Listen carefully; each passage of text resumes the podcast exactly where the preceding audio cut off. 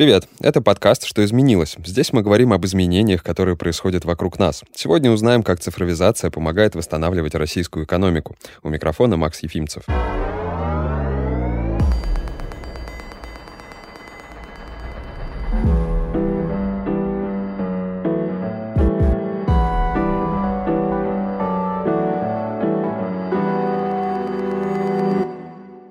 Цифровая трансформация — процесс, к которому сейчас прибегает каждая компания, которая хочет идти в ногу со временем. В результате меняется структура организации, ее продукт, культура и стратегия развития. Зачастую цифровизация сопровождается инвестициями в искусственный интеллект, в такие технологии, как AR, VR и квантовые вычисления. Все это можно объединить аббревиатурой RIRC.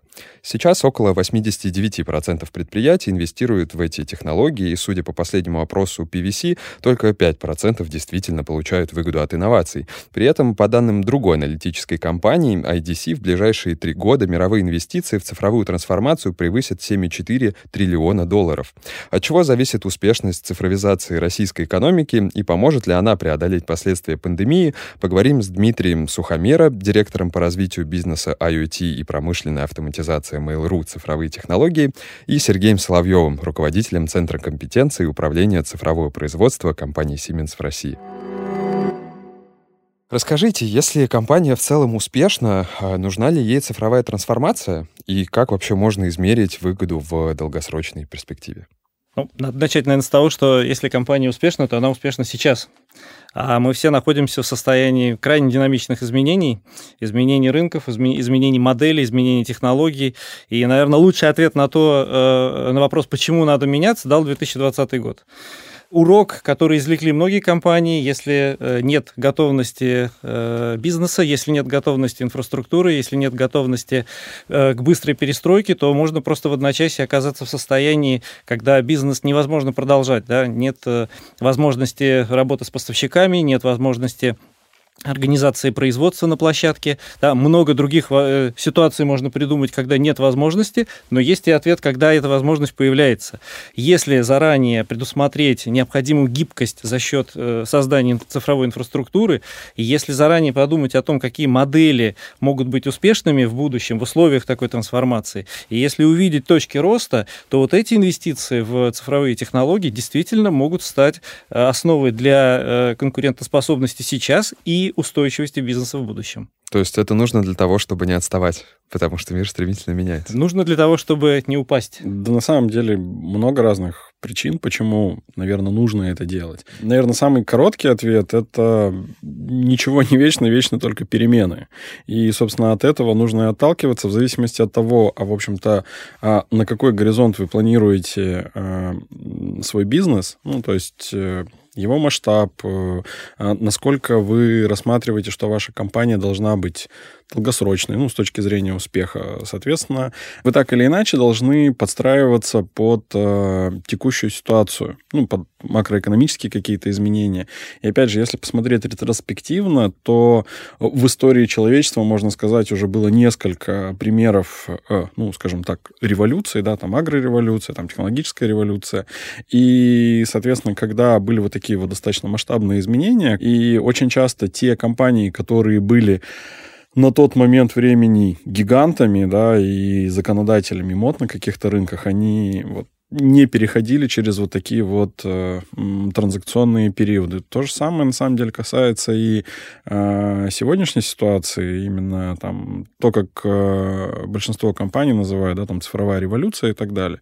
Поэтому, отвечая на вопрос, а нужно ли или не нужно, если вы хотите долго и успешно работать, скорее нужно. Угу. Здесь, наверное, как пример отчасти может подойти Nokia, да, которая одно время была у всех на слуху, и они были двигателем прогресса, а потом что-то как-то у них не получилось, получилось в этот уходящий поезд залезть, и все. Ну, тут нельзя в качестве, наверное, такого яркого примера привести Nokia, потому что в, в тот момент не было какой-то там ну, достаточно сильной трансформации, да, с точки зрения процессов. Там просто другая, не менее уважаемая компания вышла на рынок с прорывным продуктом, который, ну, в общем-то, достаточно сильно поменял э, отрасль. Мы знаем, что Siemens э, предлагает решения не только для разных производств, но и для центров обработки данных, дистрибьюторов и так далее. Соответственно, в каких, я думаю, что вы знаете, а в каких отраслях российской экономики цифровая трансформация особенно востребована, а какие отрасли вообще не поддаются вот этой цифровой истории? Ну, наверное, востребована она во всех отраслях.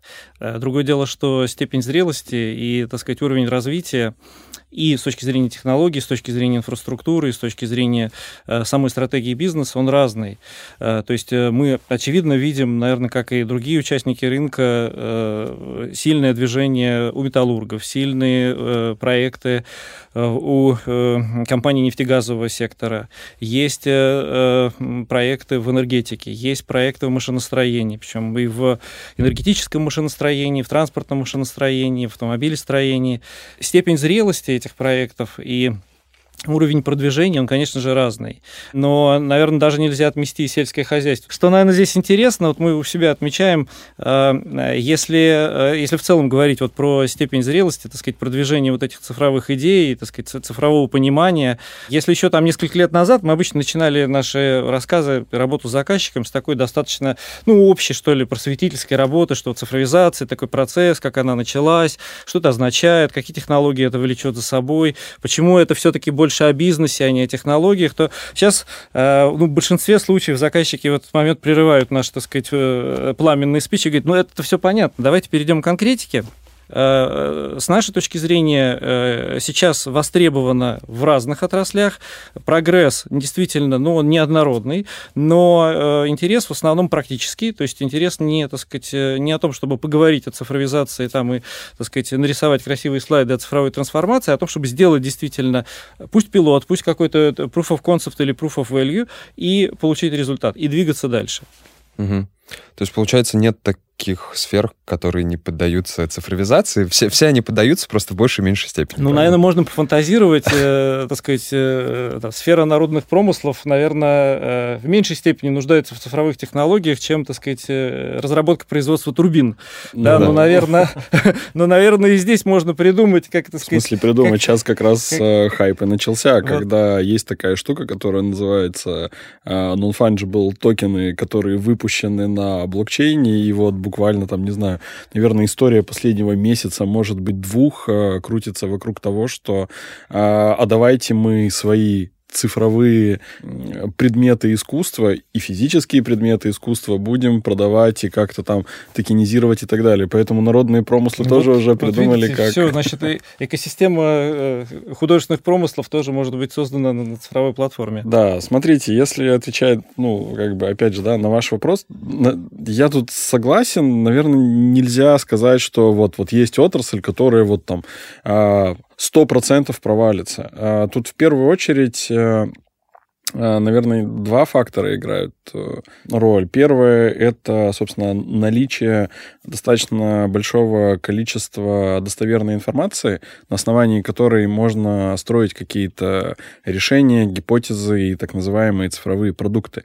И действительно, там те компании, у которых эти данные уже там собираются, накапливаются несколько лет, и тут вдруг компании приходят к выводу, что класс, мы уже потратили деньги на то, чтобы эти данные собрать, э, обработать, очистить, а теперь мы хотим получать выгоду.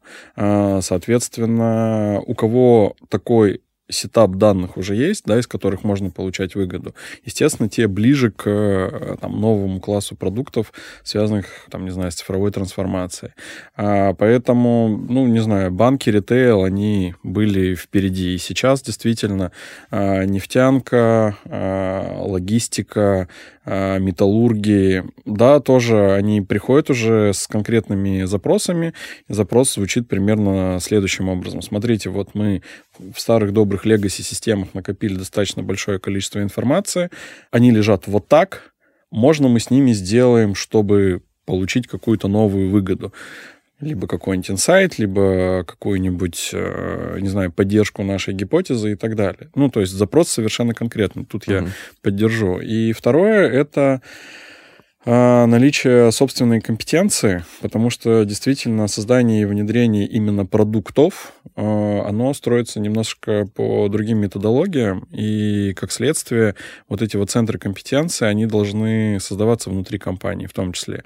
А это тоже, ну, как бы сложная организационная процедура, и не столько там цифровая, сколько э, именно административно-организационная. То есть надо поменять процессы, нужно поменять свое отношение э, к этим процессам. И от этого уже немножко по-другому выстраивать продукты. В чем секрет успеха цифровизации? Ведь мало просто инвестировать в РИРК, чем подходы внутри тех самых 5% компаний, получающих выгоду от инноваций, отличаются. Я думаю, что здесь э, комбинация факторов э, играет роль, и прежде всего это стратегическое видение бизнеса. То есть здесь э, ключевой вопрос в том, какие цели ставит перед собой бизнес, какие выгоды видит для себя бизнес от внедрения цифровых технологий. Эм, и вот эти компании, наверное, из цифровых лидеров, они демонстрируют наиболее такой комплексный, взвешенный, структурированный подход. Но очень важно, вот то, что сказал Дмитрий, с моей точки зрения, э, э, процесс внедрения цифровых решений или цифровые проекты, это совсем не то же самое, что проект внедрения какой-то корпоративной информационной системы там несколько лет назад или проект внедрения системы автоматизации, да, согласовали требования, определили рамки, да, э, подобрали команду исполнителей, да, там выбиваемся из сроков, но, в принципе, делаем потихонечку, да, сделали сделали, внедрили там с теми или иными какими-то плюсами и минусами, получили систему. Процесс цифровой трансформации, во-первых, он, э, наверное, бесконечный. Во-вторых, э, он э, очень тесно связан с компетенциями и с некой внутренней культурой компетенции изменений.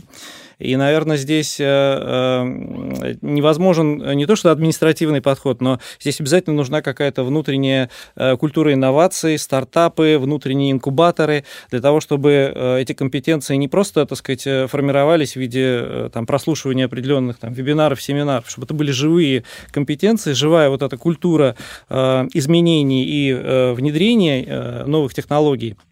И тогда действительно э, компания может порождать новые цифровые продукты и делать их не какими-то абстрактными, так сказать, вещами или такими, ну, условно, э, для галочки, так сказать, давайте прикрутим к нашему старому техпроцессу некое там мобильное приложение, у нас тоже будет некая, некая, некая цифровая штука. Угу. Да? Все-таки компании-лидеры, э, наверное, схожи в том, что у них есть стратегия, стратегия подразумевает не, некое движение там, к целям. Может быть, цели тоже динамические, так сказать, э, все меняется, да, вот опять-таки, как Дмитрий сказал, э, именно вот эта готовность к изменениям и умение добиваться на каких-то коротких горизонтах результатов, это одна из таких ярких черт цифровой трансформации. Угу.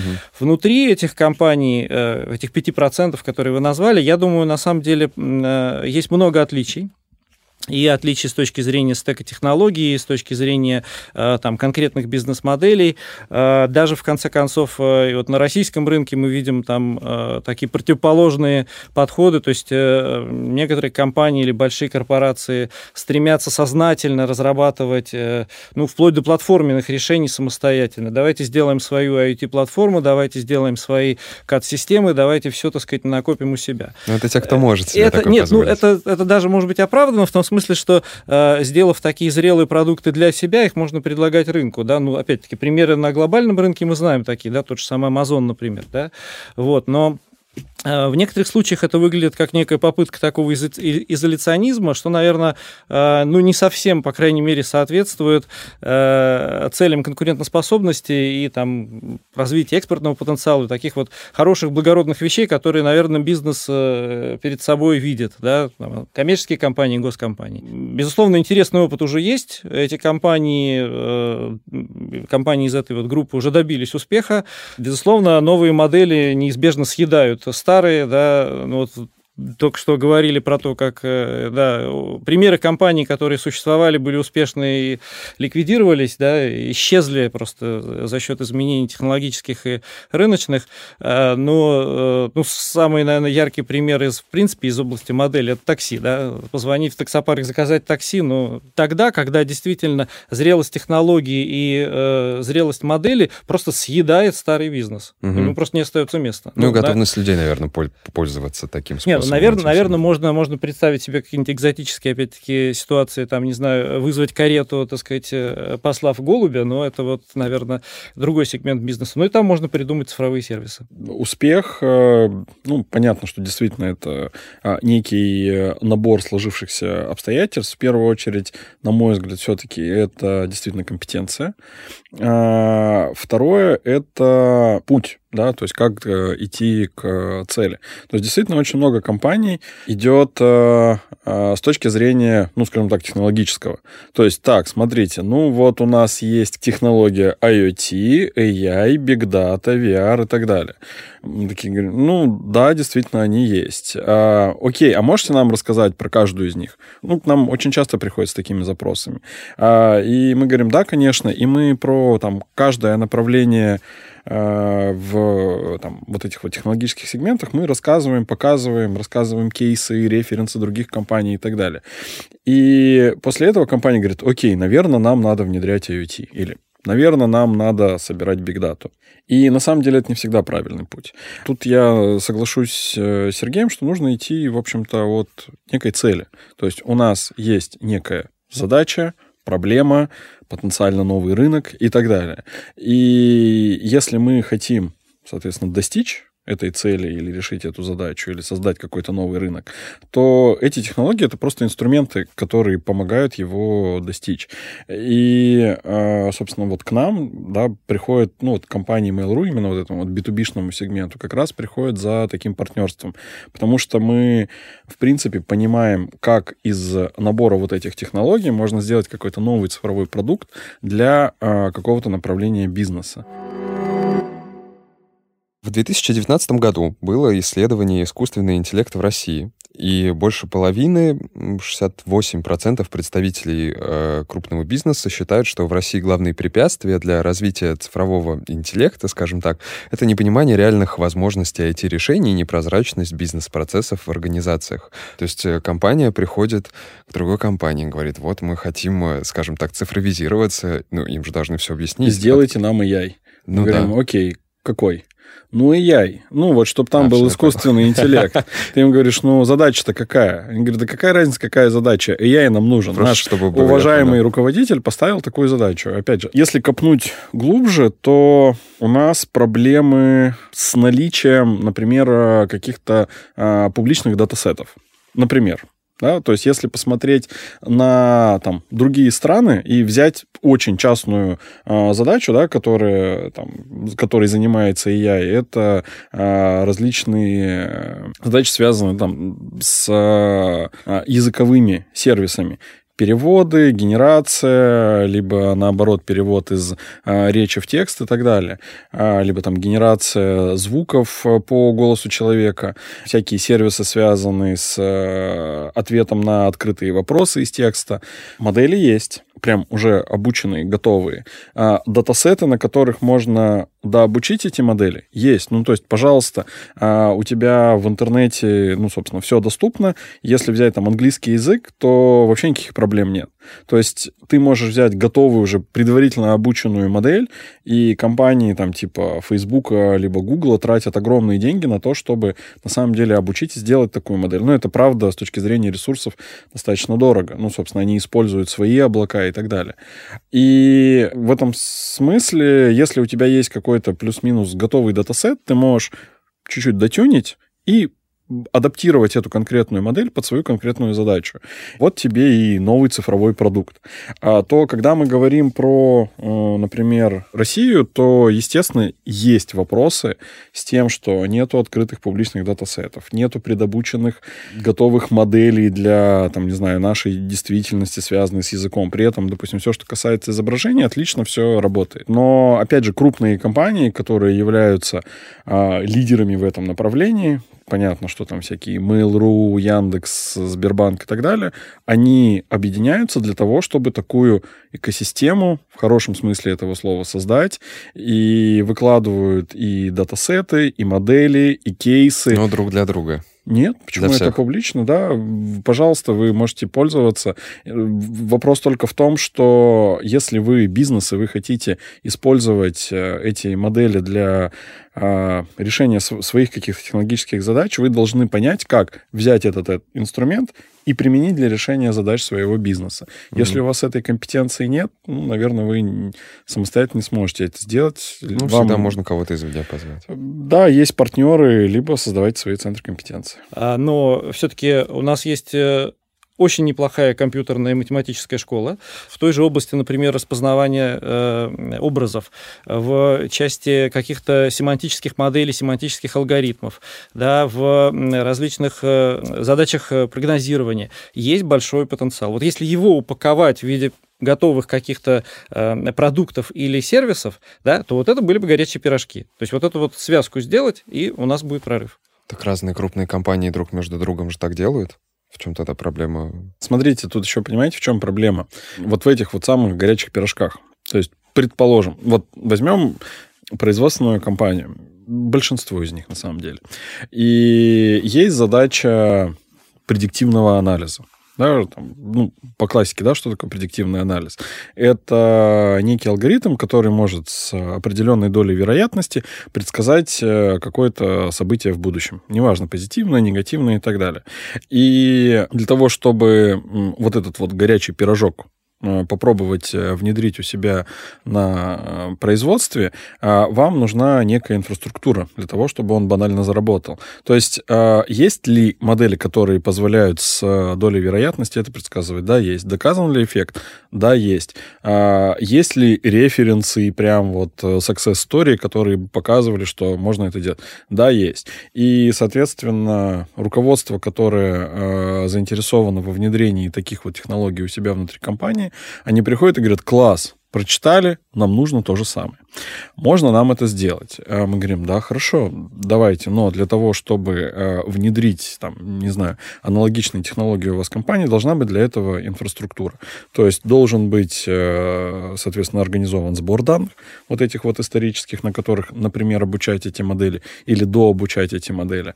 А нужна достаточно хорошая а, историчность с точки зрения того, какие события мы планируем предсказывать. И когда у вас есть первое и второе, вы можете, в общем-то, эти модели дообучать и внедрять в свое производство. Вот. Но ты когда начинаешь общаться с компаниями, говоришь, ну вот смотрите, вот для того, чтобы это случилось, у вас должны быть пререквизиты. Они у вас есть. И очень часто, ну, то есть почему 5% очень часто успешны. Потому что, скорее всего, ну, это вот то, с чего мы начали. У этих компаний уже это есть. То есть mm-hmm. есть готовая инфраструктура сбора данных, она действительно, а, достоверная, б, а, на нее можно опираться, у них так или иначе есть э, выработанная НСИ, ну, нормативно-справочная информация, да, которой можно доверять. И, собственно, после этого действительно вот, вот все вот эти вот цифровые знания, на них можно уже пытаться построить какие-то цифровые продукты. Это, знаете, все равно, что запускать, э, там, не знаю, трамвай, а, если у вас э, чистое поле. Ну, то есть трамвай-то есть, но надо Зачем сначала там рельсы положить, шпалы сделать, электричество подвести и так далее. Вот как бы трамваи, они уже созданы, они уже успешно э, используются в ряде компаний. Но чтобы они ездили у вас, вам нужна вот эта вот инфраструктура. Что сложнее, трансформировать уже существующую модель или построить цифровой бизнес с нуля? Мне все-таки кажется, что не все технологии можно цифровизировать, и, возможно, иногда проще действительно рядом построить что-то новое, основанное на цифре, скажем так, что будет работать лучше, там, и быстрее себя, например, окупит. Я бы сказал так, безнадежный бизнес, э, наверное, бессмысленно цифровизировать. То есть, э, конечно, э, не надо рассчитывать и иметь ожидание, что приложение, так сказать, волшебной палочки в виде каких-то цифровых вещей может дать успех любому, так сказать, предприятию, заводу, бизнесу и так далее.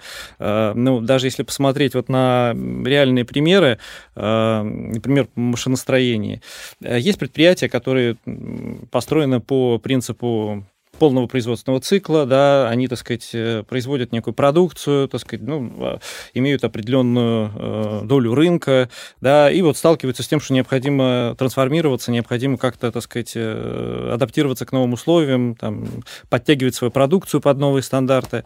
И ситуация зачастую бывает такова, что, в общем-то, от всей инфраструктуры нужно оставить, например, один цех, да, этот цех полностью переоборудовать, поставить э, э, роботизированные ячейки, да, там, автоматизированные линии. Э, в принципе, там, может быть, даже в 10 раз сократить производственные площади, выпускать гораздо больше продукции да, за счет кооперации, за счет вот такого гибкого цифрового управления и так далее. То есть, наверное, нет одного ответа такого универсального, что какой бизнес можно цифровизировать, какой нет, где вот эта граница происходит. Наличие опыта и из старого бизнеса, пусть из старых моделей, да, из старых технологий. Это может быть хорошая база для того, чтобы строить новый цифровой бизнес, если увидеть его. Да. Наличие, так сказать, э, э, опыта в виде данных вообще может быть э, ценным или бесценным, вот то, что Дмитрий говорил, потому что это фактически квинтэссенция ваших ноу-хау, да, из этого вы можете э, видеть многое из того, что не видят другие, да, обрабатывая, предсказывая, да, строя модели и так далее. В каждом случае цифровизация это всегда что-то уникальное, да, это вот мы уже говорили, это, не это не такой как бы проект э, старого типа, который надо поставить на рельсы, да, так сказать, правильно заправить, и он поехал, да, это, это все-таки такая более э, гибкая история всегда, поэтому э, есть, э, наверное, бизнесы, действительно, которым ничего не поможет, и никакая цифра магическая, так сказать, э, успех не принесет. Э, есть компании, которые идут, ну, скорее не по революционному пути, а по эволюционному. Это же хорошо. Ну, отчасти. Тут, смотрите, а, опять же, всегда очень сильно зависит от того, что у вас есть и что вы хотите. Стандартная модель перехода от изыск to be, да, она может быть, вот эта вот ну, транзитная э, история, она может быть абсолютно разной. А когда у вас есть уже что-то из ИС, э, вам гораздо проще работать с гипотезами. То есть у вас как раз есть вот эти вот данные, и вы не просто абстрактно, а давайте попробуем новую бизнес-модель. Или давайте в нашем технологическом процессе попробуем вот такую вот штуку применить.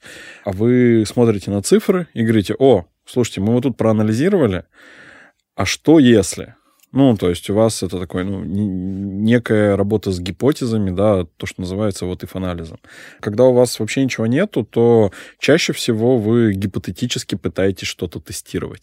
Ну, то есть, а вот есть вот такая вот новая бизнес-модель, я слышал, что она работает, а давайте попробуем. Ну, то есть, и здесь э, попали, не попали. Ну, то есть, там Группа да. крутых мальчиков в гараже придумали что-то и решили попробовать. У них случился успех, и теперь это, там, не знаю, мультимиллиардная компания, которая всех сделала богатыми, успешными и так далее. Но на самом деле есть тысячи историй провала а, людей, которые тоже тестировали какие-то гипотезы.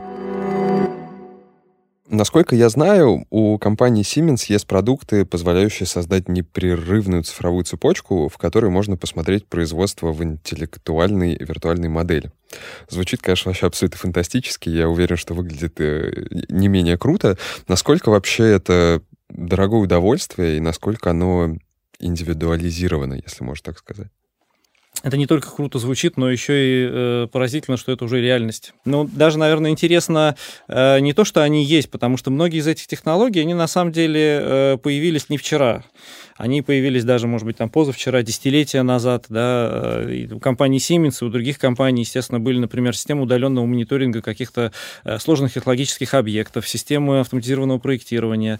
Что здесь э, интересно, с моей точки зрения, э, сейчас мы смотрим на вот, эти, вот это цифровое портфолио даже не, на, не как на совокупность определенных решений или хороших продуктов, или там продвинутых каких-то программных комплексов, а как на набор инструментов, которые позволяют э, строить цифровой бизнес на всей э, цепочке жизненного цикла. То есть начиная от зарождения идеи продукта, да, и заканчивая вот, эксплуатацией и утилизацией, это все можно делать в цифре вот э, с помощью э, инструментария, платформ, э, различных э, систем проектирования, систем планирования, систем автоматизации и так далее, и так далее. Как это дорого? А, модели разные есть. Э, э, не надо сразу думать, что это дорого. Мне э, кажется, что это вообще ни разу не дешево в любом случае. Ну, опять-таки, мы уже говорили о том, что э, в цифровизации нет такого подхода и цели, что а давайте построим сначала вот это огромное, так сказать, многоэтажное цифровое здание, потом нажмем кнопку, запустим его, да, и вот тут мы будем получать огромный, так сказать, успех и прибыль, да. Э, это, это же последовательный процесс. Да, тут, смотрите, тут, на мой взгляд, вообще некорректно спрашивать, это дорого или недорого. Тут корректнее спрашивать, это выгодно или невыгодно. Ну, смотрите, я вам приведу пример. А, предположим, у вас есть сложный технологический объект. Возьмем какую-нибудь, не знаю, ГТС, например, да, это газотурбинная электростанция, это такая махина здоровая. А она у вас где-нибудь в поле стоит и, собственно, вырабатывает электричество, например. А дальше что нужно вам? Нужно целый набор людей, которые будут ее обслуживать. Причем, так как это технически сложная штука, то и люди, соответственно, нужны высокой компетенции. Почему? Э, потому что если, не дай бог, она остановится, то, не знаю, каждая минута простоя вашего бизнеса, она стоит очень дорого. Угу. А есть такие технологические процессы, которые, например, вообще нельзя останавливать. Ну, то есть, если оно встало, то для того, чтобы там запустить, вам нужно несколько месяцев. Ну, то есть, это грабандные убытки. И тут э, одна из компаний говорит, слушайте, а давайте мы по-другому построим вообще историю эту. Давайте вы будете м- покупать у нас сервис. Ну, то есть у вас в поле не будут работать вообще никакие э, супер высококвалифицированные специалисты, но при этом уровень надежности, готовности, там, ну, там вот сложной вот этой вот штуки, он будет такой же. Все говорят, о, а как же это сделать? Они говорят, а давайте мы будем это все удаленно мониторить. И тут вот как раз вот в полный рост возникают там вот истории они называются там цифровые двойники, и, соответственно, вот там такие решения, которые там наверняка есть у Siemens, да, это там удаленный мониторинг данных, а, консолидированный сбор этих данных, анализ, всякие предиктивные аналитики начинают работать в полный рост. И у вас меняется бизнес-модель, то есть вам привезли эту штуку, дорогую, большую и так далее. Но дальше ее эксплуатация стоит вам гораздо дешевле, ну, потому что вам не нужно вот, вот, вот вся вот эта вот эксплуатационная экосистема. У вас это все оказывается как сервис. И вы начинаете экономить, да, начинаете экономить. Соответственно, это дешевле, чем было? Да, дешевле. Ну, вот и все. все ну, то есть это выгоднее. Какова роль государства в цифровизации экономики? Потому что у нас в 2018 году была запущена национальная программа, она называлась «Цифровая экономика Российской Федерации», и недавно по ней правительственная комиссия по цифровому развитию обсуждала дорожную карту, например, 5G, а, которая вообще должна покрыть Россию там, в ближайшие пять лет. А, такие программы работают на самом деле? Или это просто так, для картинки? Я бы начал с того, что государство, безусловно, э, серьезный игрок и участник, э, в принципе, процесса цифровизации. Глобально, как вы сказали, в рамках э, проекта «Цифровая экономика», да, и дальше, так сказать, раскладывая этот проект на отдельные направления, инфраструктурные, отраслевые и так далее. Что, наверное, от государства действительно нужно участникам рынка, это совершенствование нормативного регулирования, Потому mm-hmm. что действительно некоторые вопросы до сих пор э, ну, непонятно, как трактовать. Вот те же самые э, там обученные модели э, на базе например, нейронных сетей или каких-то других технологий искусственного интеллекта, у нас могут, в принципе, что-то прогнозировать, и на базе этих прогнозов может принимать решения и управлять чем-то, например, не знаю, технологическими объектами. Я сейчас даже не говорю про бизнес-решения, а скорее вот именно про такую технологическую плоскость.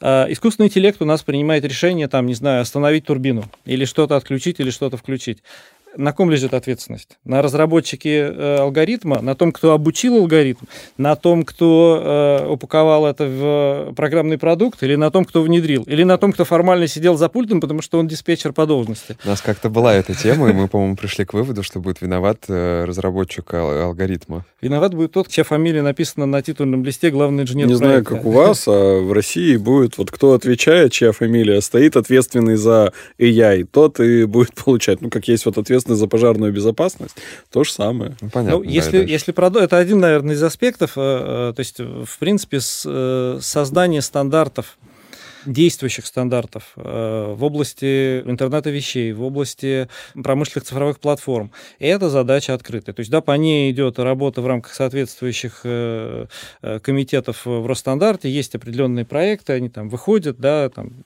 критикуются, обсуждаются, да, э, но потребность такой стандартизации, она есть. Вторая потребность – это, ну, скажем так, платформенно-инфраструктурная, я бы сказал. То есть э, государство могло бы сильно помочь в том, чтобы соединить участников кооперации, ну, промышленной, я в основном про промышленность говорю, дав им возможность взаимодействовать на неких платформах. Одной из таких платформ может стать ГИСП, государственная, государственная информационная система промышленности. Она потихонечку превращается из такого простого маркетплейса и каталога, скажем так, продукции, да, уже в, действительно в некую среду взаимодействия. С другой стороны, конечно, наверное, очевидно, что не может быть одной площадки или одной платформы, тем более, если только государственной, да, это, наверное, будут и э, какие-то отраслевые, суботраслевые платформы, да, э, но, опять-таки, готовых механизмов э, взаимодействия или стандартных способов взаимодействия их пока нет, да. Ну и, наконец, третье э, направление, где тоже роль государства очевидна, это э, меры господдержки. Здесь довольно много чего есть, и там по линии разных министерств, и, ну, в частности, если говорить про промышленность по линии Минпромторга, есть э, фонд развития промышленности со своими займами до 500 миллионов по 2%. То есть есть, опять-таки, для тех компаний, которые ищут возможности именно с точки зрения э, как бы финансирования и вхождения вот в эти цифровые э, инициативы, э, возможности есть, да. Понятно, что надо смотреть там в зависимости от сферы деятельности, формы собственности, да, и так далее, там ряда таких факторов, но, в принципе, это есть. Вот эта роль государства, она, ну, по крайней мере, на текущем этапе, с моей точки зрения, необходима. То есть не организовать рынок и организовать, э, так сказать, э, э вот новую цифровую промышленность в таком вот административно-командном режиме, но помочь становлению тех вот необходимых вещей, да, где дальше бизнес может сам взаимодействовать, и уже будут механизмы рыночные работать. Угу. То есть, если, так сказать, дать возможность маленьким инженерным компаниям, ООшкам продавать свои сервисы, например, по разработке там, каких-то новых продуктов, да, через э, такие платформы готовые, то, наверное, это подстегнет рынок, да, угу. подстегнет сервисные компании, подстегнет э, компании эксплуатирующие, и тогда действительно может начаться массовая вот эта перестройка моделей. Сейчас такого особо нет, да, я так понимаю? Ну, я думаю, что сейчас э, естественный процесс идет. Э, э, то есть для того, чтобы строить вот такую экосистему взаимодействия цифровых предприятий, должна быть зрелость и на уровне предприятий, и, и должна там. быть какая-то платформа. То есть и тут, и там должно быть, да, то есть что мы, что мы интегрируем в эти платформы, да, и платформа сама. То есть угу. этот процесс идет. На вебинаре «Цифровая трансформация малого и среднего бизнеса в России» а, исследователи рассказали, что во время пандемии компании разные по своему там, размеру стали активно обращаться за продуктами цифровизации. А какими популярными решениями пользовался бизнес? Мы прям на себе это очень хорошо ощутили. У нас один из э, продуктов э, — это набор облачных сервисов. И, соответственно, вот особенно в начале пандемии мы увидели резкий всплеск э, запуска каких-то продуктов в облаках. Ну, то есть, действительно, спрос на такие продукты, он очень резко возрос. Ну, там было сразу несколько причин, почему так произошло. Но на самом деле после, собственно, вот этого вот цифрового пинка, можно, да, так сказать, а многие крупные компании действительно начали задумываться, а зачем мы, собственно, платим за там, не знаю, инфраструктуру и так далее и тому подобное, если есть, э, ну, собственно, инфраструктура как сервис, либо инфраструктура, либо какие-то там платформенные сервисы, и очень много компаний вдруг на это обратило внимание, и они сами себе задали вопрос, ну, собственно, а что нам мешало сделать это раньше? И действительно, как бы компании из абсолютно разных отраслей начали приходить и говорить о том, что а вот мы там, мы не хотим себе там покупать какие-то лицензии, мы хотим просто взять, купить у вас сервис, вот, вот такой вот набор сервисов мы хотим у вас заказать, и мы хотим, ну, собственно, масштабироваться у вас внутри. И почему это важно, ну, для вот текущего как раз вот процесса цифровой трансформации? Потому что облака в том числе помогают уже об этом сегодня говорили, как раз минимизировать вот эти вот риски, когда вы тестируете вот эту вот гипотезу, ну, любую. То есть представьте, вы хотите запустить какой-то цифровой продукт, да, и Возьмем там старую да, ситуацию. А, вам нужно, там, не знаю, поднять инфраструктуру, нанять людей, которые это все настроят, все это засетапить, попробовать это все встроить в ваш какой-то бизнес и так далее. То есть это долго, дорого и рискованно. Ну и самое главное, если что-то пойдет не так, у вас весь вот этот вот капекс, да, накопленный, он останется у вас. Теперь рассматриваем ситуацию с облаком. А, вы берете и тестируете свою идею на каком-то сервисе. То есть вы откупаете нужное вам количество каких-то сервисов на какой-то определенный момент времени. И после этого вы пытаетесь а, проверить свою гипотезу. Если она зашла, вы делаете следующие шаги. Ну, то есть вы, вы уже, ну, условно говоря, пытаетесь либо тиражировать, либо масштабировать свой успех, да, который вы проверили, доказали и так далее. Ну, то есть это уже априори выгодно для вас. А, ну, то есть следующие шаги, они просто его, ну, как-то масштабируют. А, поэтому все начали смотреть на облака. Вот вам очень простой, но яркий пример. Смежные процессы мы видим и, так сказать, в технологическом производственном сегменте, там, может быть, в меньшей степени пока э, там, массовая готовность к переходу в облака именно вот в этом классе приложений, ну, по крайней мере, э, там парадоксальная вещь. Э, в прошлом году заказчики пришли с тем, что они ускоряли запуск проектов, которые, в принципе, там в определенной степени подготовки находились по созданию таких единых платформ промышленных данных, по интеграции систем, по э, внедрению различных цифровых двойников. То есть э, ситуация привела к тому, что вот это понимание, оно э, ну, не просто появилось, да, а появилось, наверное, осознание того, что без э, реализации вот, вот этих всех э, цифровых э, э, стыков просто, в принципе, э, бизнес под угрозой. Что нужно сделать компании прямо сейчас, если она понимает, что она не входит в те самые 5%, и дайте какие-нибудь э, практические советы, как понять, что и как нужно трансформировать. Сложно сказать, э, либо дать совет абстрактной компании. Ну, в первую очередь, э, нужно этой уважаемой компании задать себе вопрос, а как они видят свой бизнес лет через 5 или через 10, и вообще готовы видят ли, ли его. Они, да, видят ли они его. И дальше, в общем-то, принимать решение. Либо внутри себя создавать соответствующий центр компетенции, который будет заниматься этими вопросами, либо приходить и искать цифровых партнеров, у которых есть такая компетенция, и они могут сказать, а что, зачем и почему можно менять. Ну, то есть э, очевидно, что для различного бизнеса с различным уровнем зрелости, ну, и процесс будет немножко по-разному построен. Ну, наверное, визионерство и, так сказать, э, такой долгосрочный взгляд э, владельцев бизнеса, он здесь основную роль играет. Если такого, так сказать, стратегического видения нет, то, конечно, консалтинговые компании разного уровня, разного профиля, конечно, могут помочь. Наверное, что здесь важно, это, так сказать, не строить и даже избавляться от внутренних барьеров, да, что мы раньше этого не делали, мы, мы привыкли не так, мы, в общем, не готовы к переменам. Перемены неизбежны, они происходят, они постоянные, будут тоже постоянными.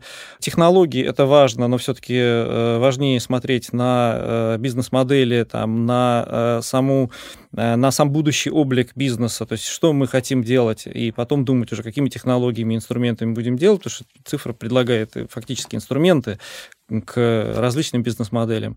Действительно, нужно э, формировать внутреннюю культуру э, знаний, инноваций, изменений. Компетенция, наверное, это вот основ, основа цифрового будущего. То есть э, визионерство, стратегия и э, ноу-хау с компетенциями. Спасибо большое за интересную беседу. Я надеюсь, что нашим слушателям было тоже интересно и полезно. Спасибо. Спасибо. Слушайте подкаст в Apple подкастах, Яндекс Музыки, Castbox и на других стриминговых платформах. Подписывайтесь на «Что изменилось» в Instagram, Telegram и пишите комментарии. До встречи в следующем эпизоде.